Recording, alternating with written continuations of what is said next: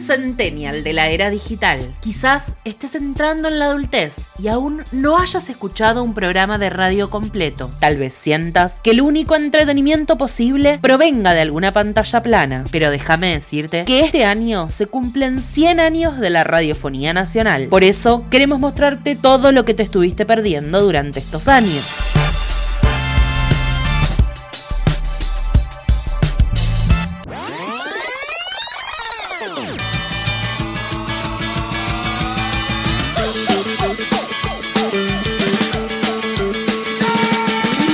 Empezamos por los años 80. Con la recuperación de la democracia y la reciente creación de las FM, se puede llamar la década del rejuvenecimiento de la radio. El acartonamiento y los datos duros del periodismo político de Magdalena Ruiz Niazú y Nelson Castro iban cediendo espacio a radios como Rock and Pop.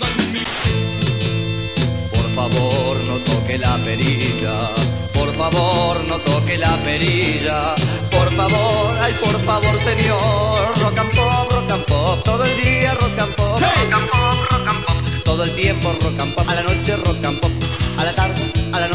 De mañana rock and pop.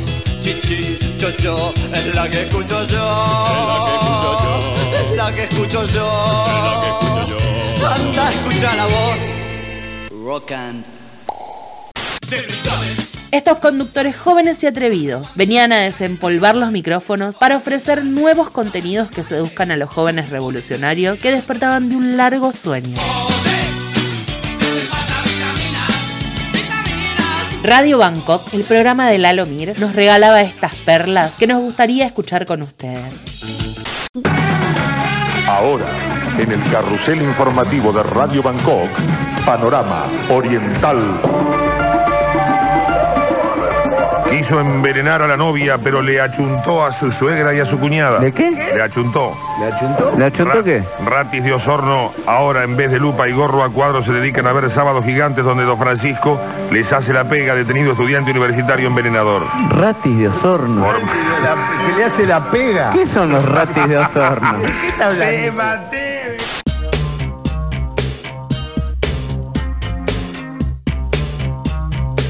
En los 90, un Mario Pergolini pelilargo y desgarbado rompería estereotipos, imponiendo novedosas formas de hacer radio, y entrevistaría a los más grandes del rock con su programa ¿Cuál es?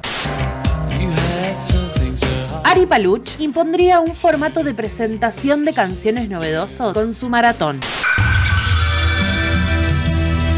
El maratón lo empezó a correr la gente de Rush desde Canadá. En Buenos Aires no está muy lindo que digamos para correr el maratón con 34 grados de temperatura. Música. ¿Y qué pensaban que les íbamos a dar en este maratón si no? Hasta las 7, a las 6 comienza la historia del American Top 40. Hasta las 6 corremos, desde las 6 aprendemos.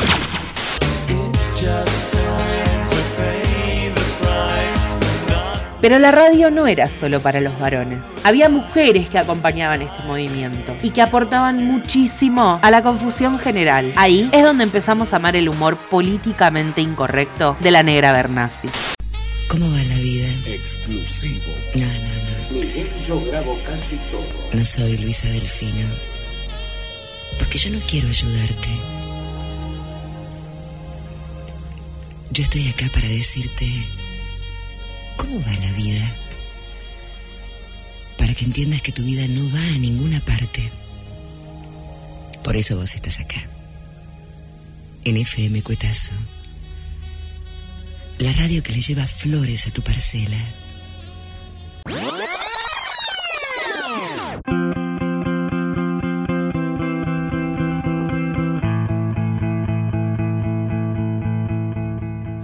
Empezaba el siglo XXI y aparecía una estrella fugaz que nos dejó muy pronto, pero con su irreverencia y mala educación volvería a patear las estructuras del entretenimiento. Fernando Peña se atrevería a hacer lo que nadie haría frente a un micrófono y dejaría una huella imposible de borrar. En su programa El Parquímetro hacía llamadas telefónicas haciéndose pasar por una entrevistadora, sacándole confesiones a los interlocutores que no sabían que estaban al aire.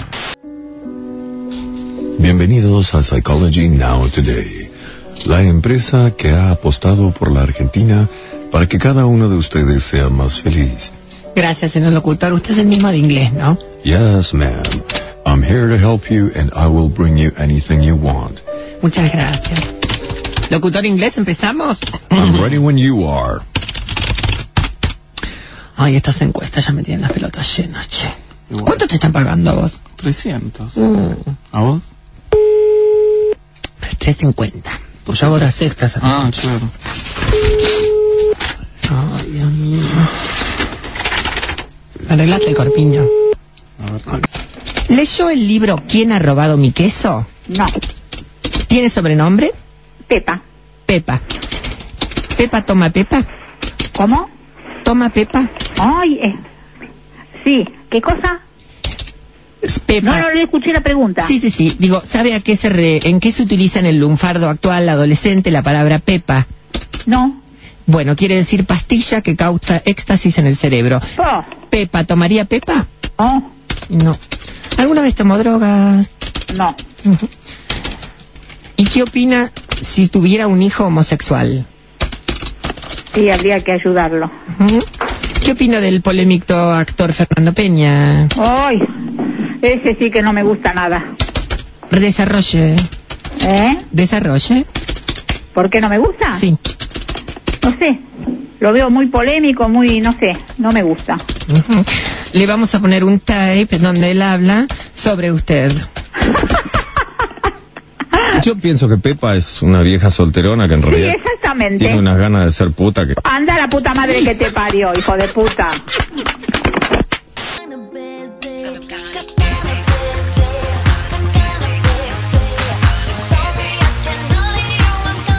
Llegamos al 2010 y acá la radio se amiga con las nuevas tecnologías. Los más pesimistas dirían que es cuando empieza a desaparecer. En este podcast creemos que la radio muta, se adapta y sigue adelante. La experiencia de las radios online son un gran ejemplo y en especial la de Futurock, que es una radio digital que no necesita publicidad porque se mantiene con el aporte de sus oyentes. Es un gran desafío y por ahora viene dando buenos resultados.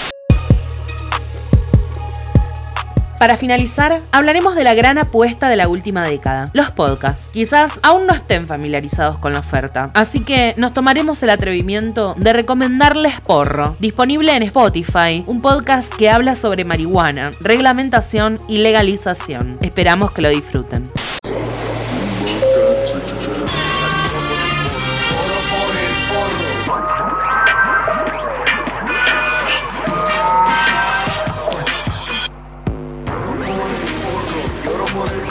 Poporo, corro delante de todo, sangre lo quiero ver. Oro por el porro, lloro por el poporo, corro delante de todos, sangre lo quiero ver. Porro, me gusta el porro. Porro, yo quiero porro. Bienvenidos y bienvenidas a Porro. Mi nombre es Mauro Ello. Y yo soy Mike Urrere. Porro es data, pero también es cultura.